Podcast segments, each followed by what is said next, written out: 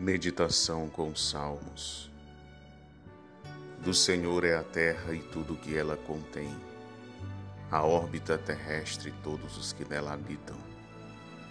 Pois Ele mesmo a assentou sobre as águas do mar e sobre as águas dos rios a consolidou. Quem será digno de subir ao monte do Senhor ou de permanecer no seu lugar santo? O que tem as mãos limpas e o coração puro, cujo espírito não busca as vaidades, nem perjura para enganar seu próximo. Este terá a bênção do Senhor e a recompensa de Deus, seu Salvador. Tal é a geração dos que o procuram, dos que buscam a face do Deus de Jacó.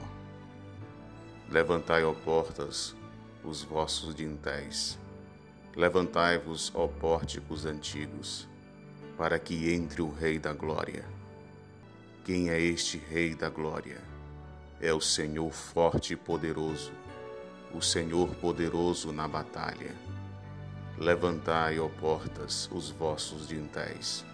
Levantai-vos, ó pórticos antigos, para que entre o Rei da Glória. Quem é este Rei da Glória?